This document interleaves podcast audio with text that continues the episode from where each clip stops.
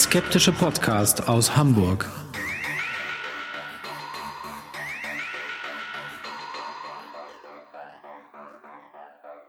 Hallo und herzlich willkommen zum 149. Mal bei Hoaxilla, dem skeptischen Podcast aus Hamburg. Wie immer bei mir die wunderbare, oft kopierte, nie erreichte Hoax Mistress Alexa. Hallo alle zusammen. Und äh, ich bin der Hoaxmaster Alexander. Und äh, das war gerade eine Maus, die ich durch die Gegend geschoben habe, weil sie mir im Weg gestanden Das hat. ist die Sendung mit der Maus heute. Die ist ja eigentlich immer da, man hört sie so oder sonst nicht. Vielleicht sollten wir einfach mal weitermachen in der Sendung.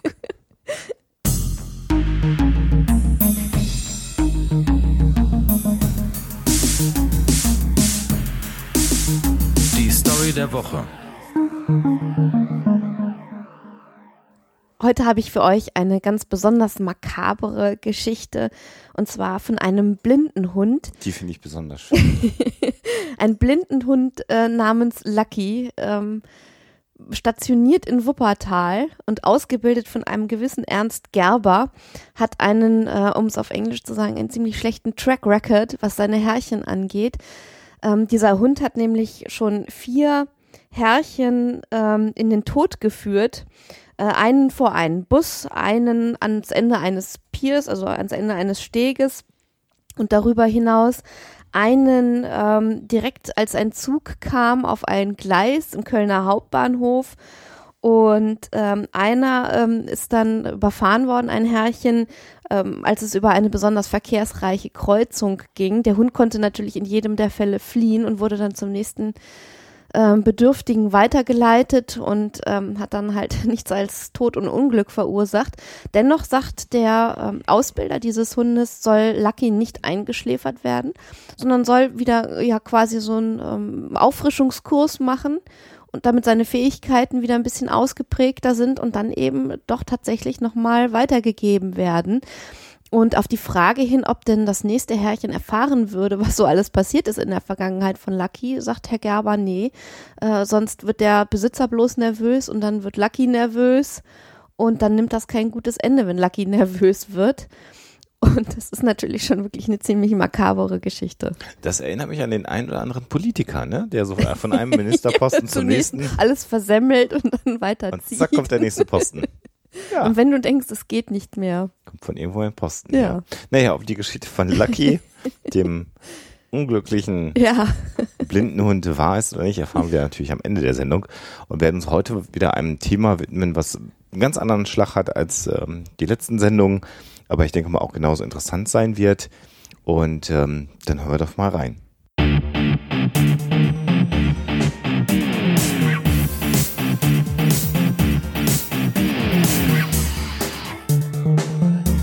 Thema der Woche. Ja, Alexa und ich haben gerade wieder angefangen, äh, na- nachdem wir ja auch einige Staffeln Fringe geschenkt bekommen haben von unserer Wishlist, was total super ist. Aber wir sind gerade wieder dabei, so ein bisschen auch Akte X zu gucken nebenbei. Und ähm, lustigerweise mag Alexa ja immer die Monsterfolgen bei Akte X, um da mal ein bisschen zu spoilern. Und ich stehe total auf die ganzen ähm, ja, den großen Story-Arc mit Ja. den Aliens und die Verschwörungstheorie, die finde ich total super bei Akte X. weiß auch gar nicht, warum mich das nicht so fasziniert hat. Ich kann es gar nicht sagen, weil ich das immer zu, weiß ich nicht, zu überdimensioniert fand und ähm, auch nicht so, also ich stehe ja wirklich, auch wenn ich es nicht vertrage, meistens so etwas auf die horrorbasierten Folgen und das waren dann meistens die, die so episodenhaften Charakter hatten. Ja, und ich stehe auf die Lore-Episoden. Und warum erzählen wir euch das alle? Äh, alles, weil es heute im Wesentlichen, wir müssen an der Stelle so ein bisschen nach links und rechts dann abwiegen, um die Skinwalker Ranch gehen Ja. wird. Jetzt äh, genau zuhören, nicht Skywalker Ranch, nicht George Lucas. Das wäre aber auch nicht schlecht. Da Sondern- würde ich gerne mal hinfahren. Ja, die gehört jetzt zu Disney, ne? Die Disney Ranch. Wo nur noch gesungen wird. Wir, wir, Und die Vögel und die Vögel äh, alle Arbeit machen oder wir so. schweifen heute eben ständig ab, ne? Sondern, also nicht die Skywalker Ranch, sondern die Skinwalker Ranch. Und äh, die trägt auch den Namen Sherman Ranch und ist ein relativ großes Gebiet, 1,9 Quadratkilometer groß in Utah in den Vereinigten Staaten.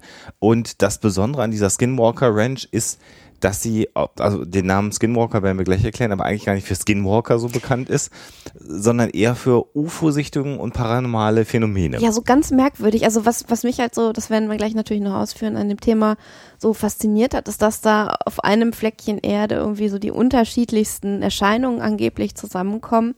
Äh, teilweise geht es wirklich um knallharte UFO-Sichtungen, Cattle Mutilations, also Verstümmelung von Vieh. Äh, Dann aber auch Sachen, die so ein bisschen wirken wie Spukphänomene, so poltergeistmäßig und eben etwas, was mit diesen Skinwalkern tatsächlich zu tun hat, wobei das ähm, wirklich nicht so den Hauptteil der ähm, Phänomene ausmacht. Und die Geschichte wird enden in einer privaten Raumstation im Weltall. Ja, so, jetzt kommt ihr. Also beginnen wir mal mit dem Begriff Skinwalker, äh, den wir euch ganz kurz äh, definieren wollen. Skinwalker ist aus der ja, Historie, aus der Geschichte der indianischen Ureinwohner der Vereinigten Staaten entstammend. Die Navajo-Indianer haben offensichtlich diese Legenden der Skinwalker. Und das sind äh, Skinwalker ja in der Regel Hexen, die bei den Indianern verpönt waren. Übrigens all diejenigen, die uns freundlich oder auch unfreundlich da ermahnt haben, Indianer, Indianer zu nennen, wir nennen die jetzt Indianer, wenn euch das lieber ist, und sagen nicht Ureinwohner Amerikas, sondern sagen Indianer. Bitte nicht schimpfen. wir sind ja lernfähig.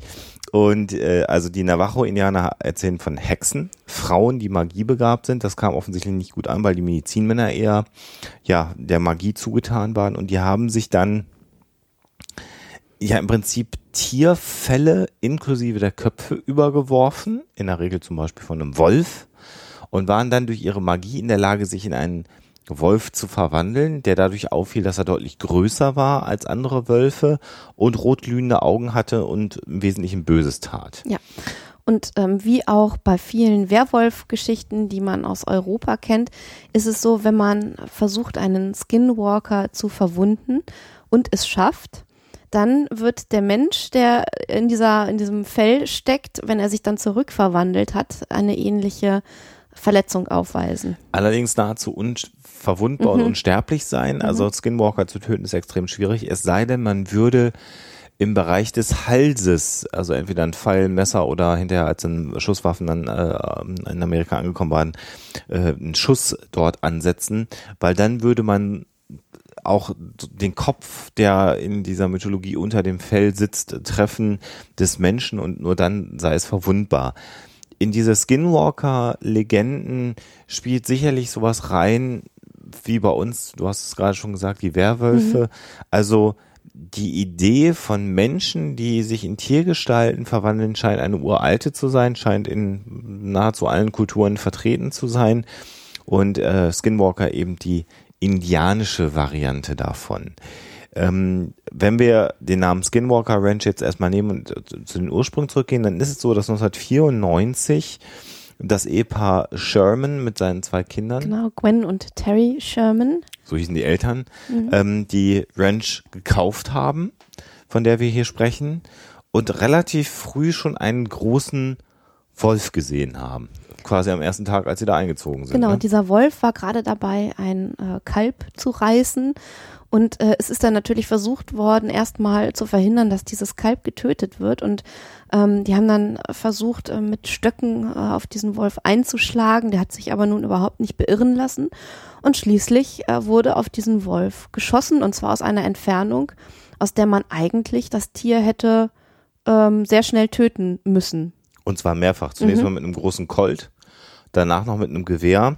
Äh, fünf Schüsse, also die Geschichten, die wir so gefunden haben als Quellen, weichen immer so ein bisschen ab, aber mindestens fünf Schüsse sind auf das Tier abgegeben worden, die auch getroffen haben, so die Berichte der Familie. Aber der Wolf zog von dannen und erstaunlicherweise verschwand er dann auch einfach. Das ist nochmal eine ganz interessante Variation, denn ähm, sie verfolgten ihn dann und dann hörten seine Spuren urplötzlich auf und er war verschwunden, so als ob er vom Erdboden verschwunden sei äh, eines der ersten Ereignisse auf der Sherman Ranch, die so ein bisschen ungewöhnlich ist. Vielleicht an der Stelle ganz kurz, bevor wir noch weitere Geschichten sammeln. Es gibt ja die relativ bekannte äh, Seite ähm, ähm, allmysteryabout.com oder allmystery.de heißt die bei uns, die deutsche Version davon. Und da hat man offensichtlich die Quelle genutzt, die auch wir benutzt haben. Da heißt die Fa Ranch Mhm. aber Gorman Farm, weil ein Journalist irgendwann den Originalnamen der Familie verändert hat von Sherman und Gorman für einen Artikel und die Autoren der Seite allmystery.de, die diesen Artikel dann übersetzt haben, ähm, nicht so genau aufgepasst haben und immer von dem Ehepaar Gorman sprechen. In der Tat ist das einfach ein fiktiver Name, weil man eigentlich die Namensrechte dieses Ehepaares damals schützen wollte. Also wenn ihr auf diesen All Mystery Artikel mal stoßt, es gibt keine Gorman Ranch, es gibt die Skinwalker Ranch, beziehungsweise die Sherman Ranch und alles, was geschrieben wird, soll den Shermans passiert sein und nicht den Gormans.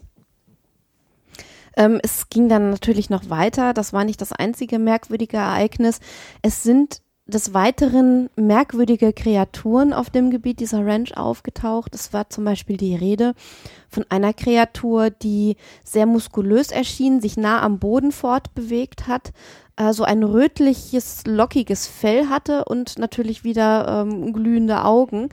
Und ähm, die soll, als äh, man mit Pferden unterwegs war, eins von diesen Pferden ja angegriffen haben und regelrecht ähm, wie eine Katze mit ihrer Beute damit gespielt haben. Und das sind natürlich äh, Vorfälle, die äh, sehr, sehr äh, unheimlich sind. Ähm, es ist dann mit dem Viehbestand noch so einiges geschehen. Es sind da also wirklich Rinder ähm, verstümmelt und ähm, getötet worden. Und ähm, es, es gab zum Beispiel einen Vorfall, wo ähm, Bullen, die äh, in so einem ähm, ähm, Anhänger irgendwie ähm, gefunden wurden, also aber vier Bullen irgendwie auf so engem Raum, dass das überhaupt gar nicht möglich war, die da reinzukriegen. Ja, wie so ein äh, Quasi gestapelt schon. Ja, also man, dieser Anhänger, von dem du sprichst, ist halt so ein, so ein quadratischer Ja. Trailer, so ein bisschen kleiner als so ein Container im Mhm. Containerhafen, größer als ein Wohnwagen und da hätten dann vier Bullen sich Ja. drin befunden und wären wie hypnotisiert gewesen. Genau, und man weiß natürlich nicht, wie sie da reingekommen sind.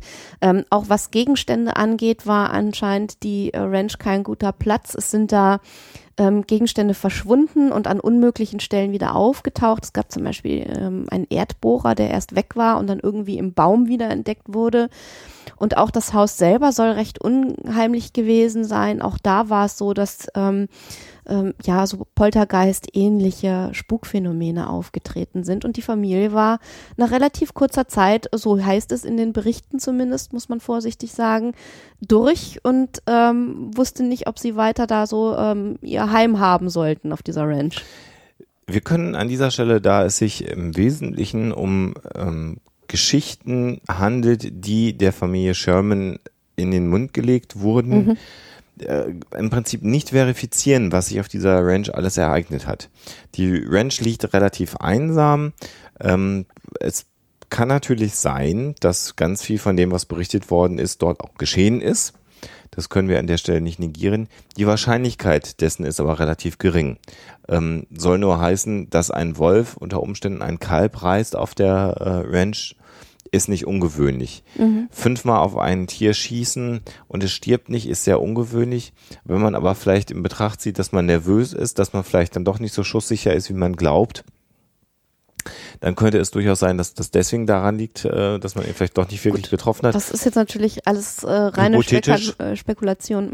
Mhm. soll nur heißen, wir Mhm. können an dieser Stelle zunächst nicht falsifizieren oder Mhm, bestätigen, was passiert ist, sondern das sind alles Geschichten, die die Sherman selber erzählt haben oder die sie erzählt haben sollen. Genau. Und da kommen wir natürlich auch Das so in den Bereich der modernen Sagenbildung hinein, dass Menschen sich unter Umständen auch hineinsteigen und die Geschichten immer weiter Das ausschmücken. ist im Wesentlichen, was wir jetzt wiedergeben, das, was man so an Netlore inzwischen findet.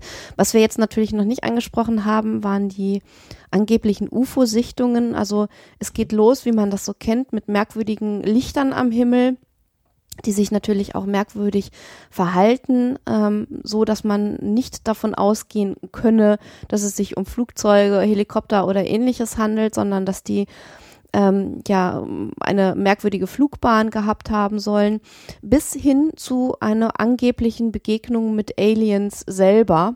Darin gipfelt das Ganze dann sozusagen. Und das macht natürlich gerade für Ufologen und ähm, Leute, die sich mit Fringe Science beschäftigen, diese Ranch äh, verdammt attraktiv.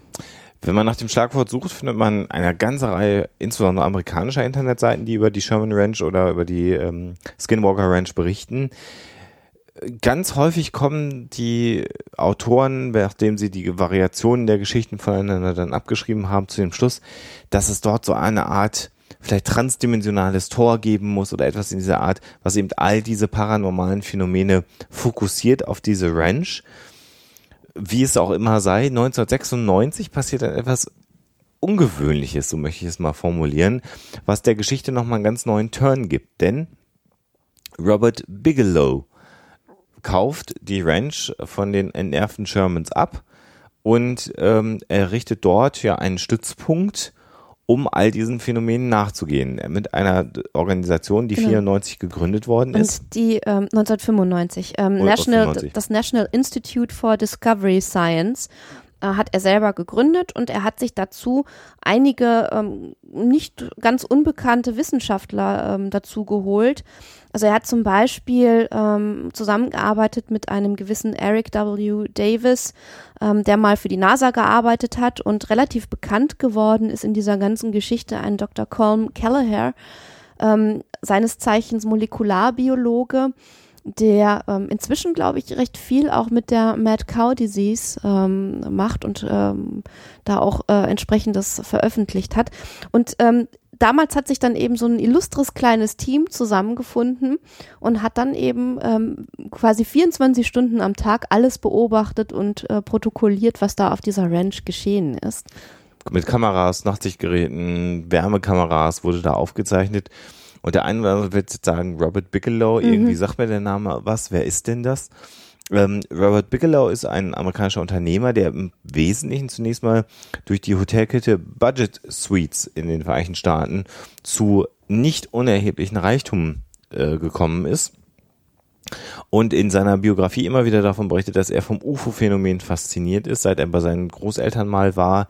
Er selber ist aufgewachsen in der Nähe von Las Vegas und dort ja offensichtlich seinen Großeltern im Auto ein UFO begegnet ist, ähm, scheint er von diesem Phänomen fasziniert zu sein. Und als er von dieser ja sehr merkwürdigen Ranch mit diesen vielen merkwürdigen Ereignissen gehört hat, hat er die Ranch kurzerhand gekauft.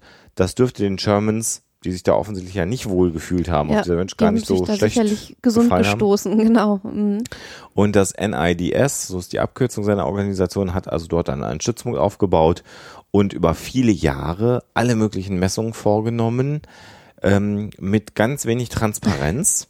Und da gibt es jetzt Leute, die sagen, naja, sie haben so viele Geheimnisse entdeckt, äh, dass sie die nicht veröffentlichen wollen und können und dürfen. Also die, diese Figur Robert Bigelow ähm, wird von naja, sagen wir mal so, von Ufologen und ähm, Verschwörungstheoretikern als durchaus zwielichtig betrachtet.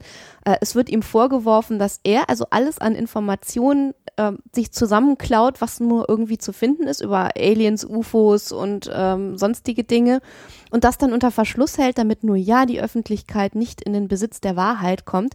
Äh, dazu äh, trägt auch bei, dass er sich bei MUFON eingekauft hat, mhm. der Robert Bigelow. Äh, MUFON ist das äh, Mutual UFO Network und ähm, so eine der größten äh, Vereinigungen, die sich eben mit dem Phänomen UFOs beschäftigen. Und er hat es recht großzügig ähm, nochmal finanziert, dieses ganze Projekt, und hatte wohl vor, ähm, ja die Qualität nochmal zu verbessern. Also er wollte zum Beispiel, dass nicht mehr nur ähm, das, das MUFON auf den Plan tritt, wenn irgendwo am, am Himmel ein merkwürdiges Licht gesehen wird, sondern nur dann, wenn wirklich ein handfester Beweis für einen Alien-Kontakt oder ein äh, UFO da ist, äh, dann sollte MUFON einschreiten und das Ganze auch möglichst schnell untersuchen können. Und ähm, diejenigen, die dann natürlich auf diesem Trip sind, äh, die sagen, okay, der Robert Bigelow, der weiß irgendwas, was wir nicht wissen und weiß relativ genau, wie es anstellen muss, um irgendwie mit den Aliens ähm, in Kontakt zu treten und da irgendwelche Forschung anzustellen, ohne dass die Öffentlichkeit das großartig mitbekommt.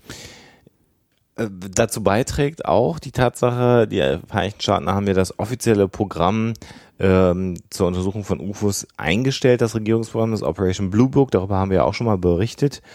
Ähm, und äh, es ist jetzt sozusagen ein, eine Verfahrensanweisung gegeben worden, dass Leute, die bei der Luftfahrtbehörde anrufen, um äh, UFOs zu melden, durchaus den Hinweis bekommen, sich an die Firma Bigelow äh, Aerospace zu wenden, die Firma von Robert Bigelow, um dort das abzugeben. Scheinbar sammelt er in der Tat die Informationen und es gibt offensichtlich einen Deal, die sagen, naja, dann brauchen wir uns damit mit nicht den, rumplagen. Mit den Leuten nicht äh, zu beschäftigen, mach du das mal. Soll das ja. mal Robert Bigelow machen. Mhm. Aber ähm, es geht noch weiter. Robert Bigelow ähm, ist also nicht nur an Aliens und UFOs interessiert, oder war es zumindest im großen Maßstab, sondern, und jetzt wird vielleicht der eine oder andere sagen, ach ja, richtig, daher kenne ich ihn. Robert Bigelow ist auch hier einer von den Unternehmern in den Vereinigten Staaten, die ganz weit vorne sind, was die Privatisierung ähm, der bemannten Raumfahrt angeht. Wir alle wissen, die NASA hat die Mittel gestrichen bekommen von den Vereinigten Staaten und ähm, sucht jetzt private Unternehmer, die für sie gute Konzepte anbieten. Da geht es ja zum einen um äh, Trägerraketen, die gebaut werden sollen. Da gibt es ja verschiedene äh, Konzepte, die sehr vielversprechend sind und Robert Bigelow ist der einzige Privatmann mit seiner Firma, das muss man so sagen, der zwei Module ähm, im äh, der Umlaufbahn um die Erde hat, denn er plant, das ist sein langfristiges Ziel, ein Hotel im Weltall für das vermögende Leute, im Moment sagt man für eine Summe von 15 Millionen US-Dollar, ähm, ja, eine gewisse Zeit im Weltall Urlaub machen können. Also 2006 und 2007 hat er schon die ersten Module äh, in die Umlaufbahn gebracht, Genesis 1 und äh, Genesis 2. Und ähm, also er hat auf jeden Fall die Mittel und das Geld, äh, um sowas zu bewerkstelligen. Er hat ähm, auch zum Beispiel einen Deal eben mit SpaceX. Ähm, denn was natürlich immer das Problem ist, wie kriegt man die Sachen nach oben? Da fehlt es eben äh, an Raketen und an Möglichkeiten, ähm, ja, sowas zu bewerkstelligen. Aber auch da scheint er die Ressourcen zu bekommen oder sich zu besorgen, um das äh, umzusetzen, seine Pläne. Er hat in der Nähe von Las Vegas eine Art äh, Mission Control, ein, ein Zentrum äh, und macht auch auf seiner Seite ähm, recht gut Werbung irgendwie für, für dieses Projekt. Und man merkt schon, also er möchte natürlich Partner von ähm, anderen Projekten, von Firmen werden, die ähnliche Ambitionen haben. Und ähm, es gibt natürlich Personen, die auch diese Bestrebungen dann wieder äh, mit Besorgnis betrachten und ihm da ja unlautere ähm, Absichten unterstellen wollen. Damit sind wir jetzt tatsächlich, so wie wir es angekündigt haben, von einer Farm in Utah Tatsächlich im Weltall gelandet. in Weltall gelandet. Und ähm, Also vielleicht noch hinzuzusetzen, wer zum Beispiel sehr viel über dieses ganze Geschehen um die Skinwalker Ranch äh, berichtet hat, ist ein Journalist namens George Knapp und der wiederum hat interessanterweise 1989 Bob Lazar interviewt und äh, manche mögen sich erinnern, Bob Lazar war derjenige, der behauptet hat, er hätte in Area 51 an diesen ganzen UFO-Geschichten gearbeitet und der hat also wirklich also eine Räuber an der Rückwärts, äh, Reverse Engineering, genau. genau. Also der hat eine Räuberpistole nach der anderen erzählt von irgendwelchen Antriebsgeschichten, ähm, die sie da also ausgeklügelt hätten anhand von UFO-Technologie. Ähm, er behauptet von sich, dass er einen Abschluss an der MIT gemacht hat. Und an der Caltech studiert hat. Aha. Und ähm, ist ein windiger Bursche, um es mal vorsichtig zu formulieren. Also für kaum eine seiner Aussagen gibt es irgendwelche Belege. Äh, George Knapp allerdings hat das Ganze ziemlich ernst genommen, hat versucht, die Aussagen von Bob Lazar zu untermauern und ähm, hatte von daher natürlich schon mal ein großes Interesse an diesen ganzen Geschichten äh, rund um die Skinwalker Ranch.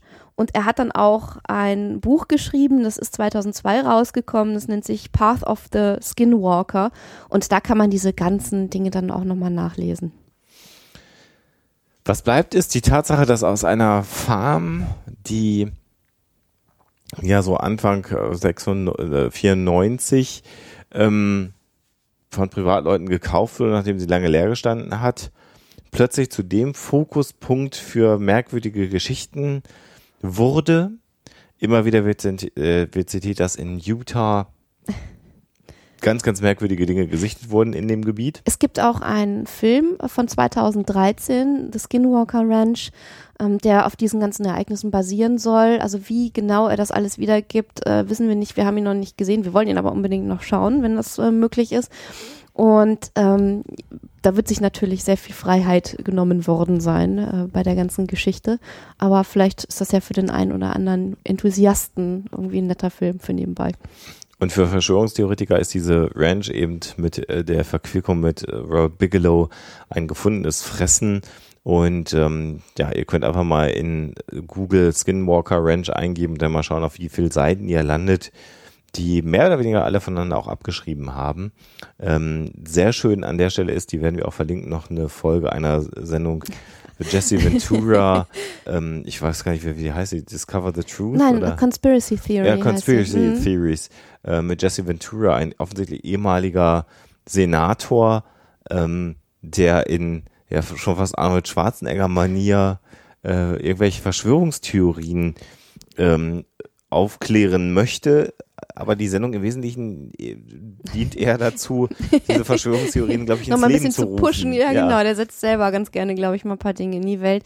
Was mich ein bisschen gewundert hat, ist, dass der Sohn von Oliver Stone, dem ähm, preisgekrönten Regisseur, da mitmacht, unter anderem, und noch der Sohn von Jesse Ventura. Also aber es ist irgendwie alle so schicke Lederjacken. Also die haben mir die gut sehen gefallen. Irgendwie ganz stylisch aus, ein bisschen wie Fox Mulder irgendwie in seinen Ja. späteren Jahren.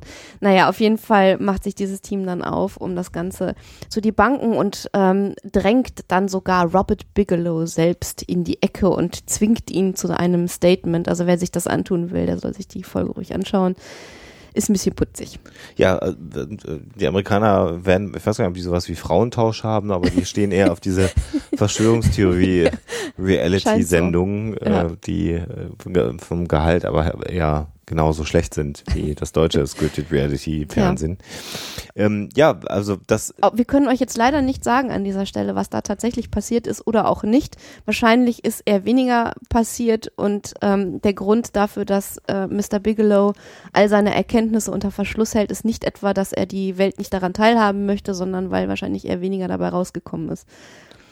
Vermuten wir. Beweisen können wir es natürlich nicht. Und der Hinweis natürlich wie immer an der Stelle, dass die Menschen, die in einer Wüste, wo es dann doch wenig Lichtkontamination auch gibt, durchaus vielleicht noch mal eher Phänomene am Himmel sehen können, die äh, man vielleicht als Städter, also wir hier in Hamburg mit dem Hafen, der die ganze Stadt überleuchtet sozusagen, haben wir sowieso so gut wie gar keine Nachtsicht. Ähm, sicherlich sieht man da auch mal was. Also ich erzähle ja immer wieder die Geschichte gerne, dass ich selber auch schon ein UFO gesehen habe und sehr, sehr begeistert davon war, bis mir dann äh, mein Freund, der Physiker ist, gesagt hat, dass ich gerade einen Satelliten gesehen habe, der über mir her geflogen ist. Nicht äh, äh, zu vergessen, dass man die ISS auch an schönen klaren, äh, in Als schönen klaren. Nächten genau beobachten kann. Ähm, auf ein Zusammentreffen mit einem Skinwalker allerdings würde ich gerne verzichten, wenn es denn geht. Wenn es die denn gibt. Genau. Aber über Werwölfe haben wir auch schon diverse Folgen gemacht. Einfach eine interessante Geschichte, eine interessante Verquickung verschiedener Fakten und ansonsten trotzdem spannend, Robert Bigelow mit seinem Plan, eine private Weltraumstation zu bauen durch aufblasbare Module, eine sehr interessante Geschichte. Ähm, wer weiß, wie es da weitergeht, vielleicht gucken wir da auch nochmal irgendwann hin zu Bigelow Aerospace. Aber Skinwalker Ranch als Thema alleine hätte man paar Horrorstories erzählen können. Und so haben wir den Bogen etwas größer geschlagen und euch mal über diese Ranch in Utah ins Weltall geführt. Und jetzt klären wir mal auf, was es mit dem blinden Hund Lucky auf sich hat. Die Auflösung.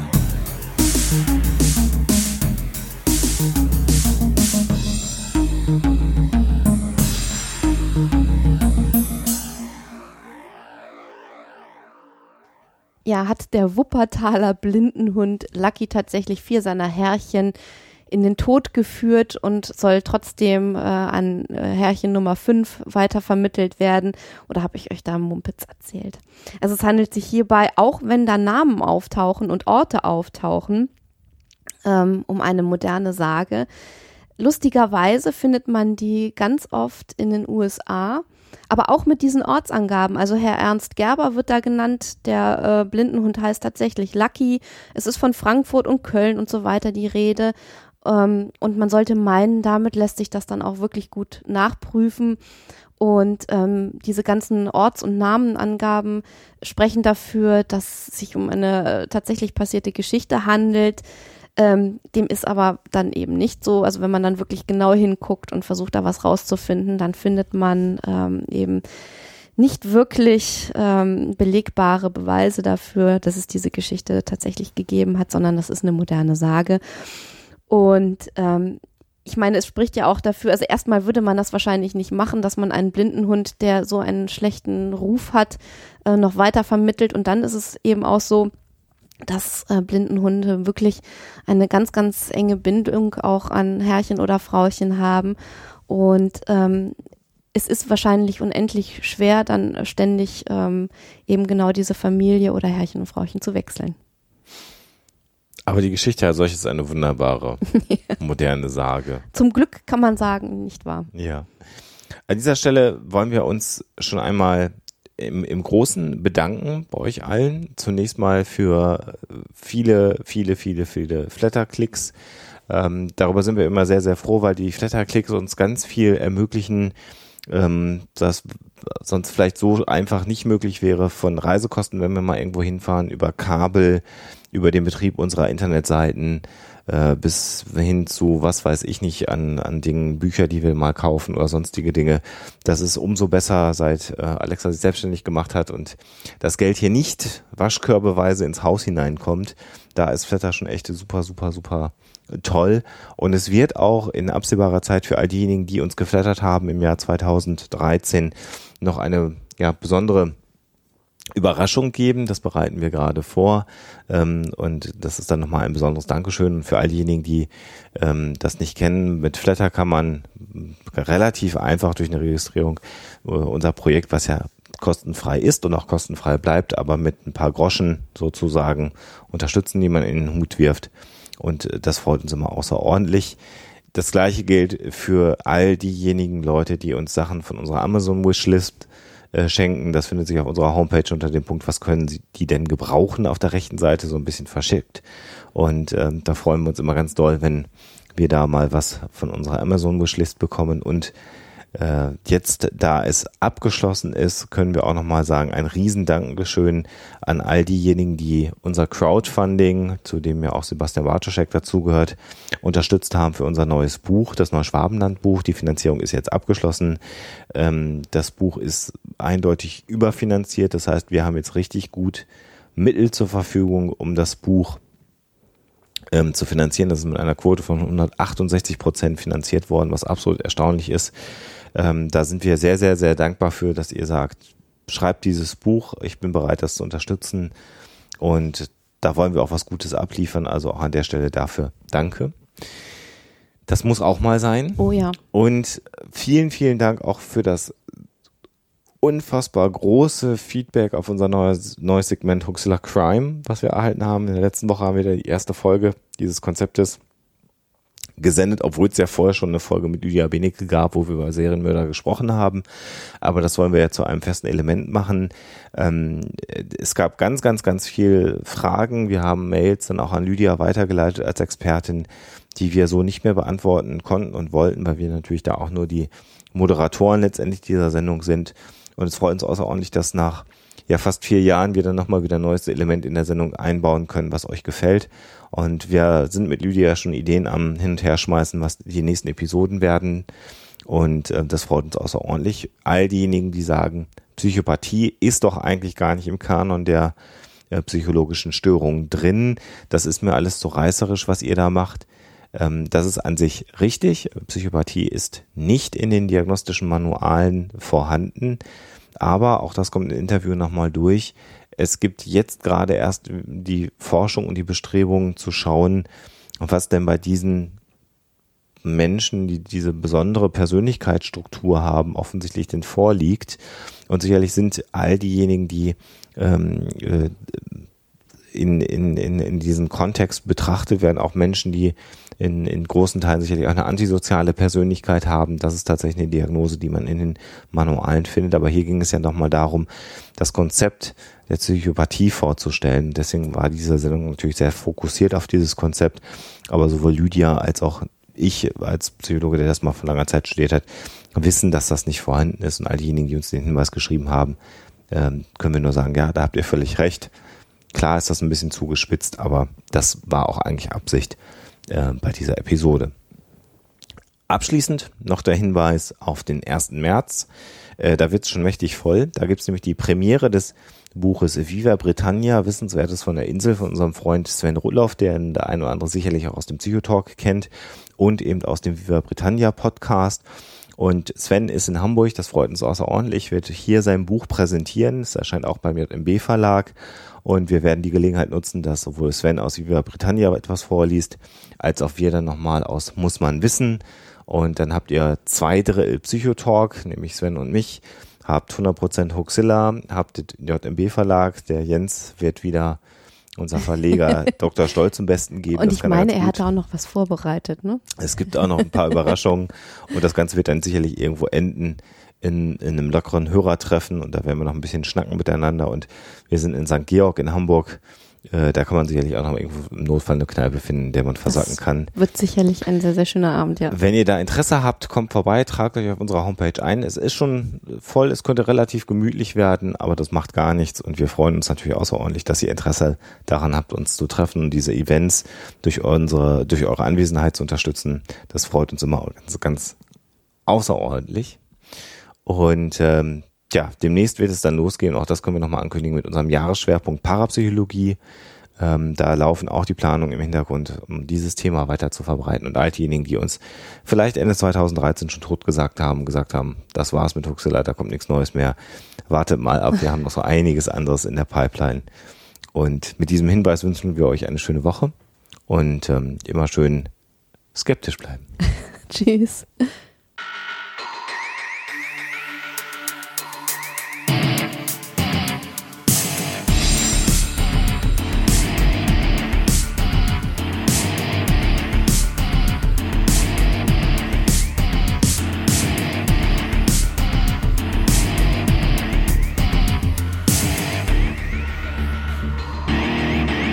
Schickt Fragen, Anmerkungen oder Feedback an info@huxilla.de.